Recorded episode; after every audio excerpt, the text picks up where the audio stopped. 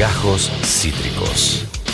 El formato podcast de Cítrica Radio. Lo que nos gusta es el ritmo que trae la columna que viene, porque quien asoma es Franco Felice en su columna llamada El Jardín de Franco, separado. Cosechadas por Franco Felice. El Jardín Wow, tremendo, amigo. Franco Felice, estudiante de letras, amigo de la casa, corresponsal en Herley. ¿Cómo estás? Bienvenido. ¿Cómo andan chicos? ¿Todo bien? ¿Me escuchás? Bienvenido Esteban a, a esta nueva sección. Gracias. Eh, oh, acabas, de, acabas de hacer un golpe de estado, me parece a mí. No, me salió un gesto medio raro, pasa que finalmente me pude conectar, había un problema con Skype, le agradezco y le pido disculpas a todos tus compañeros que recién los volví loco por mensajes, pero bueno, la tecnología la- la- una vez más casi gana la máquina, pero acá estamos. No, para servirte, Franco, para servirte. Gracias a vos por estar, en serio. Eh, el Jardín de Franco es una columna que nos acompañó en Demencia Temporal y que eh, afortunadamente continúa aquí. Sabemos que eh, vos querías que estuviera Julio Otero y no yo, pero bueno, es lo que te tocó, Frank, ¿qué va a ser? Es, es lo que hay.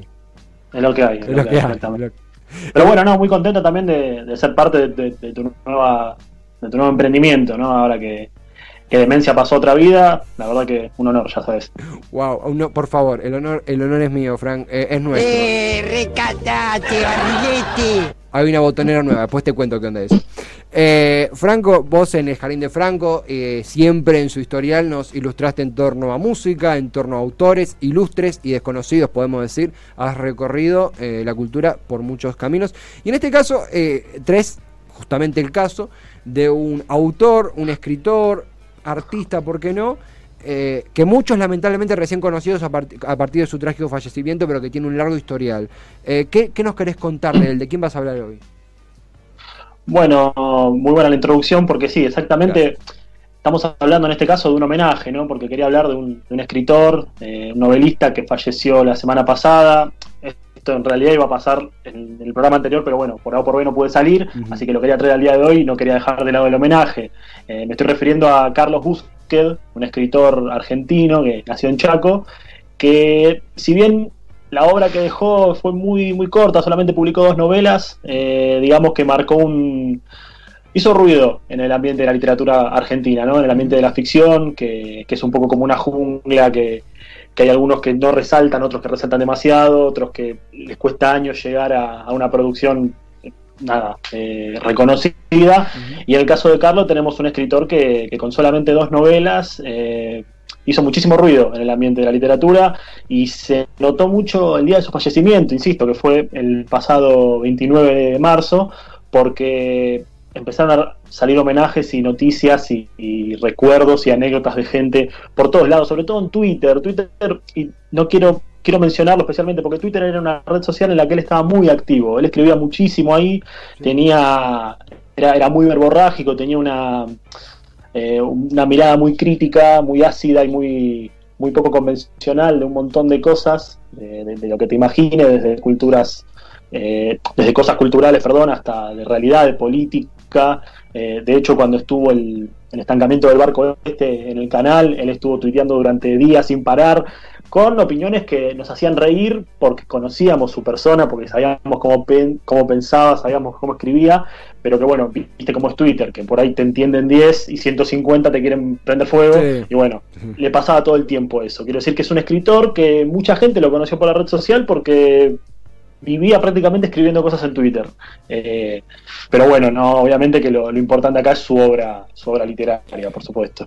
Franco está hablando, si alguno se está sumando ahora, de Carlos Busquet, eh, o Busquet, eh, quizá uno de los de los de los, de los puntapiés de la situación, de, de muchos homenajes, homenajes, anécdotas, amén de obviamente su fallecimiento, es lo abrupto de, de su fallecimiento. Yo tengo entendido que fue algo eh, completamente inesperado, se habla de, de un accidente, obviamente no, no vamos a profundizar en eso, pero sí que fue algo completamente inesperado, una persona relativamente joven que pierde Sí. la vida de un día para otro.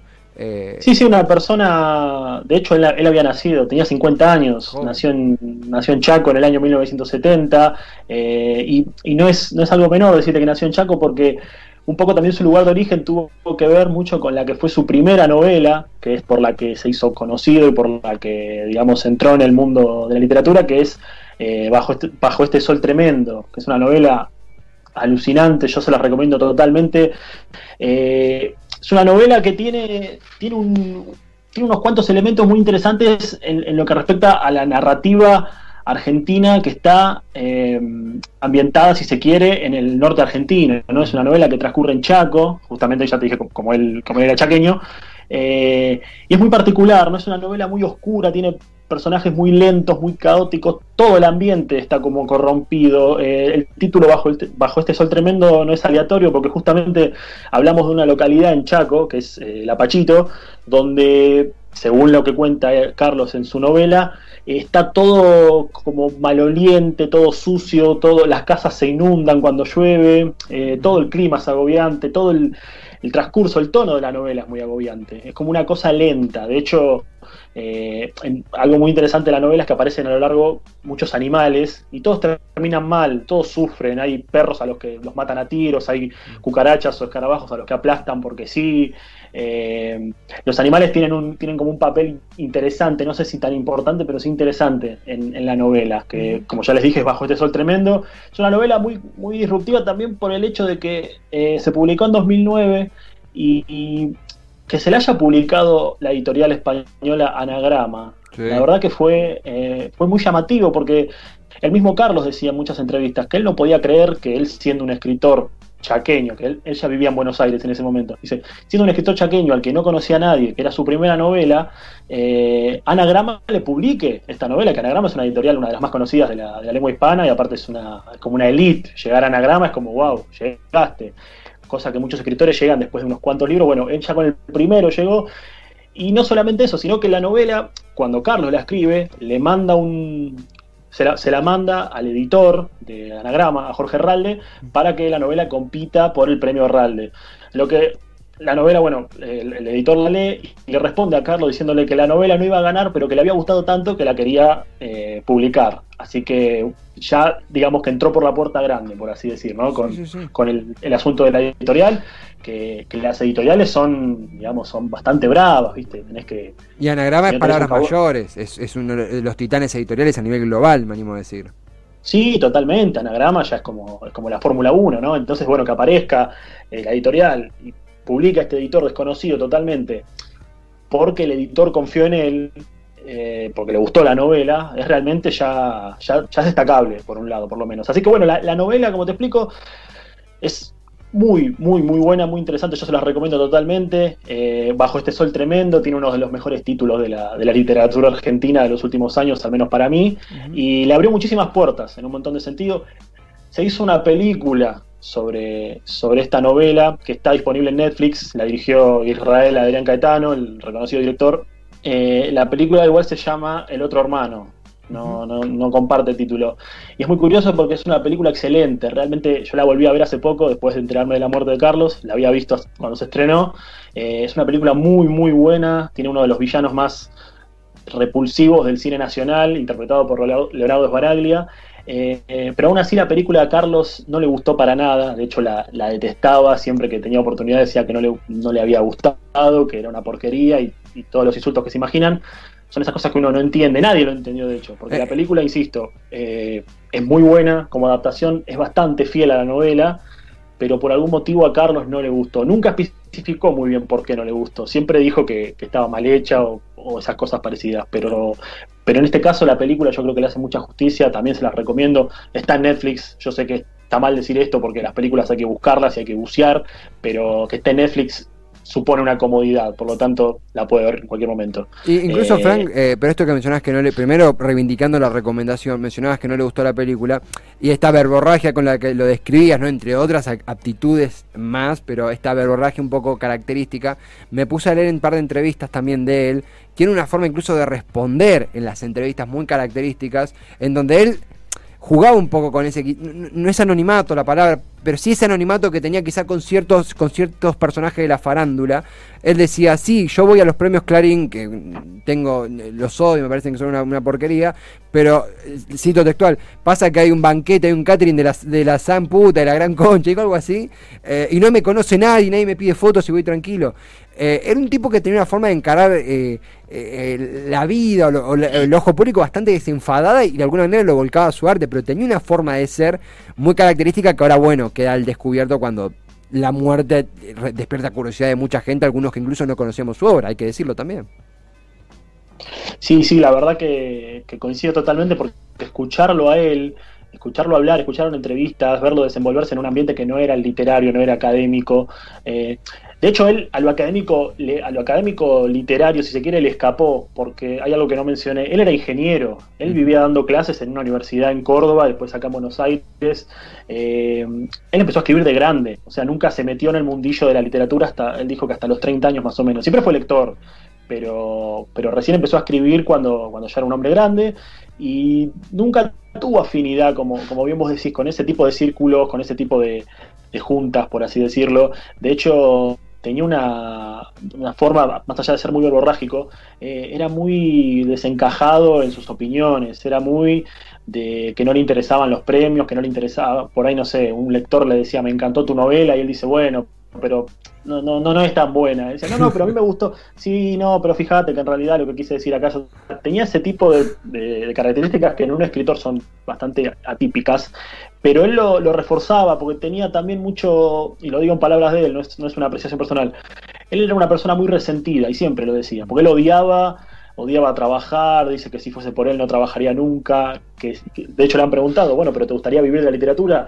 Y tampoco, porque quiere decir que tengo que hacer algo, entonces a mí me gustaría que no, no hacer nada, que alguien se muera con mucha plata y que me deje dinero, así yo no escribo más nada y listo, o sea, tenía ese tipo de, respuestas así bastante, ácidas, que, que, quizás cuando se busca hablar con un escritor, con un escritor publicado en anagrama, con un escritor cuya novela es adaptada al cine, digamos que tiene ya un nombre, uno por ahí espera otro aproximamiento, pero el tipo desencajaba mucho en eso. A, Iglesia eh, Silvia, uno de los... Que más vale, lo que, Sí, perdón.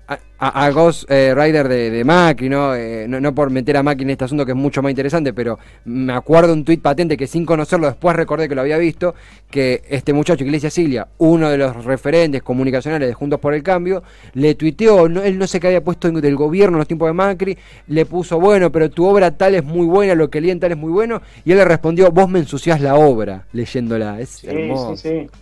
Sí, esa es una de tantas. De hecho, de hecho entabló en, varios momentos de, sus últimos años con, Twitter ya en, explosión, digamos. Tenía muchos ida y vuelta muy picante con un montón de personas que pensaban diametralmente opuesto a él, ya sea por la cuestión política, por la cuestión ideológica referida a lo artístico. Él tuvo hace, hace un par de años, había tenido un ida y vuelta muy gracioso con, con un sociólogo que trabaja con Juan José Sebrelli, cuyo nombre ahora no recuerdo. Eh, porque bueno, resulta que había venido la reina de España acá, y la, Macri le había invitado, no me acuerdo a, qué evento protocolar, mm. y Sebrelli había ido con este sociólogo, que son dos personas de ultraderecha conservadores. Bueno, de hecho Sebrelli se manifiesta abiertamente antipopular, eh, pero bueno, cuestión que Carlos Busquet tuitea al respecto sobre esto, y el otro sociólogo le contesta, y él le responde una guatangada que, bueno, no voy a decir ahora en la radio porque no salgo más, pero eh, era así, era como que no tenía filtro incluso con gente de las altas esferas que, eh, que no entendían quizás esa, esa independencia o ese mm. resentimiento o esa manera de ver el mundo desde los ojos de no cualquier escritor, sino de un escritor que era muy, muy reflexivo, muy combativo y que la mejor manera de entender también cómo pensaba es leyendo su, obra, sus dos novelas. La primera que, como ya te dije, Bajo este sol tremendo y la segunda que, bueno, salió un poco después, eh, el año 2018 que ya empezaré a hablar de esa, pero bueno, te quería, quería redondear más o menos este tema de la personalidad, de, ¿no? de esa forma de cagarse en todo, de, por ahí de putearte porque algo no le gustó, eh, o de discutir con medio mundo, de, escapar de las charlas literarias, de, no tener interés en por ahí, en, no sé. Lo, que sí hacía, que, porque decía que le gustaba era firmar libros, que a veces se encontraba con algún lector en algún evento y le decía, Carlos, me firmás el libro, y le firmaba, pero siempre le ponía una cosa media... Hay hace poco a Twitter un usuario subió un libro de él firmado que decía, seguramente ahora que me viste en persona soy una decepción, cariños. Era, sí, era, realmente es característico en, pluma, voz, eh, eh, declaración, confesión, en cualquier medio era, se, se traspolaba su forma de ser. Era muy difícil no, no descubrirlo, no interesarse, incluso también esto, este opuesto, un ser verborrágico, eh, verborrágico que despertaba desinterés. Mencionaste esa segunda novela al respecto de tu lectura, ¿qué, qué, qué te ha pasado con ella? Bueno, la segunda novela de él sale recién en 2018, o sea, nueve años después de Bajo este Sol Tremendo.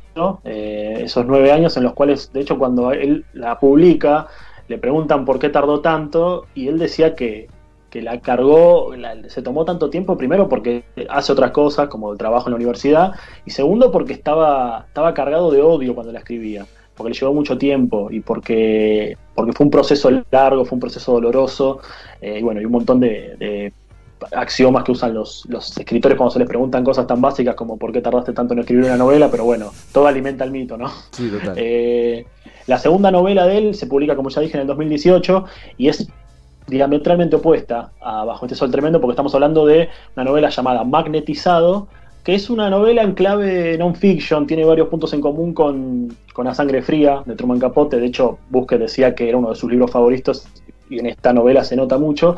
Eh, Magnetizado sale en 2018, como ya dije, y es una recopila horas de entrevista que tuvo él con Ricardo Meligno, que era, fue un joven que en el año 82, en el barrio de Mataderos, durante más o menos un mes, un mes y medio, asesinó a cuatro taxistas de noche eh, sin motivo aparente.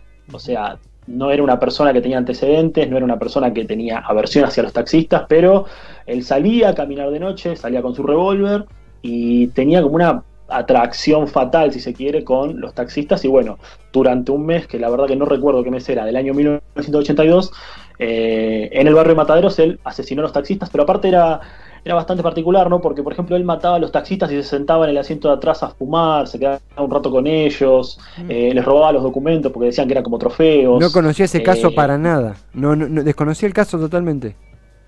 Un caso, no, yo, yo después de leer la novela estuve buscando un par de recortes, que de hecho en la novela también tiene, tiene más allá de, la- de la investigación que hizo Carlos con, con el asesino, de las horas y horas de, de entrevista que tuvieron en, en la cárcel de Seiza, hay un montón de, de recortes y, y fue un caso que sí, la verdad que no, se, se le olvidó un poco, como Sí, que no te voy a decir que pasó desapercibido, pero quedó un poco, de hecho el nombre Ricardo Mel- Melonio es como que no resuena cuando vos hablas de crimen en Argentina, pero bueno, fue un joven de 20 años que, que llevó a cabo estos cuatro asesinatos, lo meten preso y Carlos eh, lo, entrevistó y bueno, es muy interesante ver también en la transposición que hay entre el entrevistado y el entrevistador en, en este caso de este libro, porque más allá de que uno no puede sentir empatía por, por un asesino, o que por lo menos es muy difícil sentir empatía en este caso, eh, hay como un acercamiento diferente hacia el asesino en por, que, que, hay por, que no hay por ahí en otras obras, Sí. en otras novelas. ¿no? De hecho, el mismo Carlos, cuando lo entrevista, es como que él se corre de escena y deja que el que cuente la historia sea eh, el asesino, sea Ricardo. Que de hecho lo, es muy gracioso, gracioso, es muy llamativo porque vos ves cómo, vos lees cómo Carlos Busquet lo, lo asimila a este asesino y lo trata más y se refiere a él más como un empleado público que como un asesino, como un tipo normal, un pibe normal que un día se aburrió y que al día de hoy está arrepentido de lo que hizo, pero que simplemente quería matar, matar para ver cómo, cómo era, ¿no? Eh, y bueno, súper interesante las charlas que tienen, y habla con jueces, y habla con abogados, y habla con familiares de las víctimas, eh, pero, pero insisto, no le puedo hacer justicia ahora con palabras al, a la relación que se establece entre No, ambos. pero- Hay que leer la novela, porque realmente el, el- el- el asesino cuando cuenta su historia, desde la lupa de Carlos, eh, nada, generan un clima en el libro que es, es espectacular. Magnetizado, recordemos el título, por favor. Sí, sí, sí. Hay una. Mismo acá, varias veces lo has relatado, la relación entre un, un escritor y un asesino. Eh, eh, varias novelas has repasado. La última, creo que justamente en la anteúltima, había sido el caso de, de- de Palacios con, eh, con Pucho, con Arquímedes Pucho. Eh, pero puntualmente ahí. te- ah, ah, metiste efecto especial, ¿eh? Ahora sí, ahora sí. Ah, No, está, está, está, está muy piola, está muy piola. Eh, realmente, a ver, eh, me encanta este intercambio, esta, este intercambio, esta columna que has presentado, pero este, este, este conocimiento, esta lupa que has puesto sobre, sobre Carlos, porque de nuevo, muchos, a partir de ver su nombre en, la, en el screen de Twitter, en el frontline de Twitter, y empezar a curiosear, empezás a reconstruir una historia. Nos faltaba el esqueleto de esa historia, que es hablar con un lector de Carlos, como es tu caso. Vos sabés que de hecho cuando yo me entero que muere, que, que murió, esto fue la semana pasada La semana exactamente. ¿Me escuchás? Sí, sí. Perdón. Semana pasada. Ah, fue más, fue más o menos a las 4 o 5 de la tarde. Yo estaba caminando por, por Avenida Santa Fe, había ido a hacer unas cosas y me meto a Twitter para ver algo y me aparece un tweet de Mariana Enríquez, de la escritora de la que ya hemos hablado alguna vez acá. Sí. Y, y el tweet es raro porque Mariana no suele tuitear mucho cuando no son cosas de laburo, digamos. Generalmente tuitea de que va a salir una nueva edición de su libro o de que va a dar una charla, pero no es muy de hablar de cosas personales. Y en el tweet decía que, bueno, que sin referirse a nadie con nombre propio, decía, una vez fui a Chaco para una charla, lo Sí. conocí, eh, me quiso mostrar eh, la casa del único chaqueño que según él La tumba, podría la haber tumba. llegado a ser presidente. Me, me parece Perdón. que era la, la tumba o la casa. No, no, era la casa. La era casa. la casa. La casa del único chaqueño que según él pudo haber llegado a ser presidente, pero Mariana cuenta que le dijo que no tenía tiempo, que se tenía que ir y que siempre se lamenta de eso porque fue la última vez que lo vio. Después empezaron a ver, era, era muy loco, ¿no? Como un escritor con solamente, yo pensé en eso toda la semana, como un escritor con solamente dos novelas, tan separadas entre sí, eh, cómo había hecho en, en la red social, Sí. cómo, en- cómo en Twitter había llegado a tener tanta, porque yo me cansé de leer personas que hablaban de él de- de manera anecdótica, gente que lo, lo recordó por situaciones, gente que subía fragmentos de entrevistas. Era como, no sé, no, no quiero pecar, ¿no? Pero era como, viste, como que se murió un super influencer. Y algunos decían, pero ¿quién es Carlos Busquets? Y por ahí les mencionaba la película esta, El otro hermano, en la que se basó la, la primera novela. Y, ah, a- sí, es el, reconstruir. es el autor que hizo esta, pero también hizo, me acuerdo, Magnetizado, y es el que una vez se peleó con Sebrelli, o que le dijo a Beluto que era un gordo forro, ese tipo de cosas, ¿no? Eh, te- tenía, viste, se generó algo que a mí me llamó mucho la atención. Después a la noche, bueno, cuando, cuando llegué a casa más, con más tiempo, pude ver que sí, que, que había fallecido, que bueno, al principio era, se caratuló como un accidente doméstico, después se supo que tuvo un infarto, eh, fue estaba subiendo la escalera de hecho y se, se cayó porque le dio un infarto, eh, pero fue el efecto, ¿no? El efecto de, de ese- de esa ne- necropsia, si se quiere, que, que empezaron a hacer los, Sí. los tuiteros fue, fue muy interesante. Incluso Fue muy interesante muchos- porque aparte eh, gente empezó a subir fotos, salió una mujer que yo no la conocía sinceramente, que, que contó que era la no, fue la novia de Carlos durante muchos años, empezó a subir fotos de él que, que eran inéditas, porque eran fotos personales, por ahí fotos de él comiendo, fotos de él viajando, Sí. y se generó todo un clima muy, muy interesante, ¿viste? El, el el nombre de usuario de él en Twitter era Un Mundo de Dolor, y bueno, ya, ya un poco como que esa frase resume sus obras, Y- que son y- obras oscuras, obras muy sentidas, muy, muy desgarradoras, sobre todo Incluso, primera, Fran, ¿no? eh, pero me acuerdo cuando fue el, el momento de- de- del impacto de- del fallecimiento en Twitter, ¿no? Se empieza a diseminar lo que vos dijiste, empiezan a aparecer desde gente que dijo yo lo leí, hasta gente que decía quién es, hasta gente que mostraba fotos inéditas. Y me acuerdo que el pensamiento, muchos inocentemente, era, ah, ah, veían el perfil, ah, bueno, es un, es, un, personaje de Twitter, no personaje por no existir. Quiero decir, es una persona que amén de la actividad que hace por fuera de la, de, de- la red, ah, es un, es un tuitero, algunos incluso lo llevan para el lado de la política, pero inocentemente. Eh, el tuit de Enríquez, que era de la casa de, Olindo Vittel, que era el candidato a vice de Luder en el 83, eh, parecía un guiño político, a mí, a mí me pareció delicioso. Eh, estamos ya llegando al tiempo de la tanda, eh, pero para, para concluir, primero, a ver, fue... Fue muy claro, fue abarcador. La invitación es a leer y a conocer más de, de- de Carlos Busquet, como haces vos siempre. Amén del Sí. análisis integral, ir a por la obra. Eh, Sí, tiene, per- perdón, te hago una pequeña, son solamente dos novelas Sí, que tiene y realmente son, son excelentes las dos. La primera es alucinante, la primera es, es una novela que te consume absolutamente a vos, eh, eh, por todo, por el tono, por el tema, por los climas que maneja, por los personajes, eh, la trama, trata de un, de un joven de Buenos Aires que va a Chaco porque se entera que su madre y su hermano fueron asesinados por su padrastro mm, y allá una vez que llega a Chaco, que va a reconocer los cadáveres, se encuentra con el que era el albacea de su padrastro, que su padrastro era un militar retirado, y se genera una relación entre los dos que no quiero, no quiero spoilear nada, pero que es, es tremenda. Después pasan cosas que son inenarrables, tiene un final que es explosivo. Yo creo que es una de las mejores novelas argentinas de los últimos años. Y Magnetizado cambia totalmente de estilo.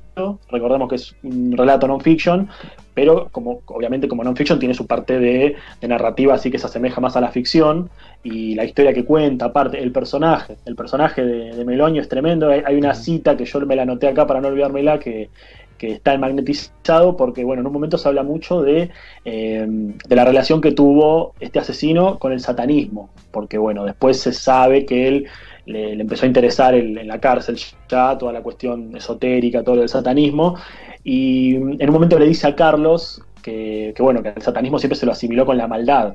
Y, y él dice, no, no, el concepto de que yo, para adorar a Satán, tenga que ser un hijo de puta, es algo, un concepto cristiano, así que a mí no me digan que soy malo. Y eso a Busquets lo fascinó, y de hecho es una cita que es para enmarcar, eh, el mismo Busquets dijo, ¿no? Que es una parte maravillosa, y yo cuando la leí también, eh, me caí de culo.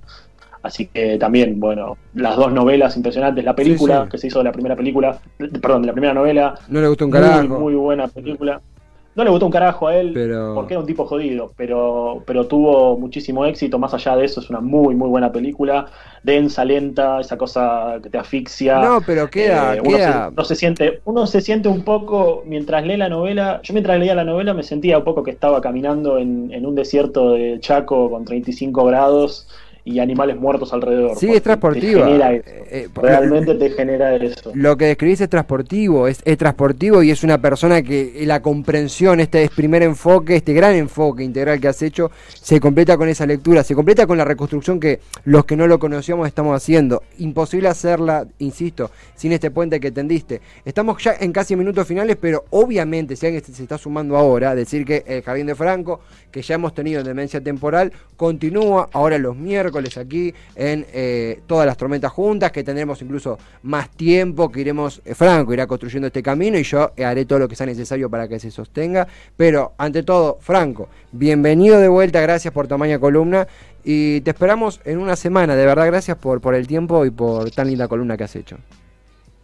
No, por favor, un placer. La verdad que te, felicito a vos por, por, este nuevo kiosco. Por favor. Y, nada, a, los chicos también un abrazo grande que, son lo más. Y bueno, nada, eh, mi pequeño homenaje a, este escritor que se fue muy pronto y que queda siempre el sabor amargo de todo lo que podría haber escrito, porque era una persona muy joven, todo lo que quedó. Pero bueno, eh, dejó dos obras que, como siempre digo, la obra traspasa al autor así que tenemos dos obras para leer para toda la eternidad, que son realmente de un nivel eh, nada, alucinante. Así que bueno, Carlos Busquet nos dejó esto. Leámoslo, que es lo mejor que le podemos hacer a un escritor, ¿no? Totalmente, Franco, totalmente. Gracias por tu tiempo, gracias por la claridad. Hasta conseguimos de aplausos. Acá todo el equipo también te manda un beso gigante. y gracias, gracias, chicos. Te mando un beso grande y será hasta miércoles que viene. Gracias, amigo. Un fortísimo abrazo.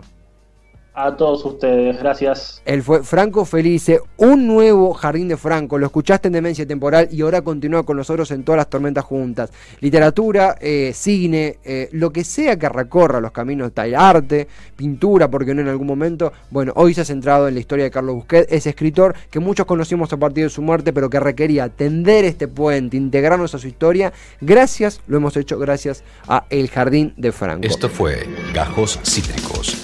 Encontrá los contenidos de Cítrica Radio en formato podcast en Spotify, YouTube o en nuestra página web.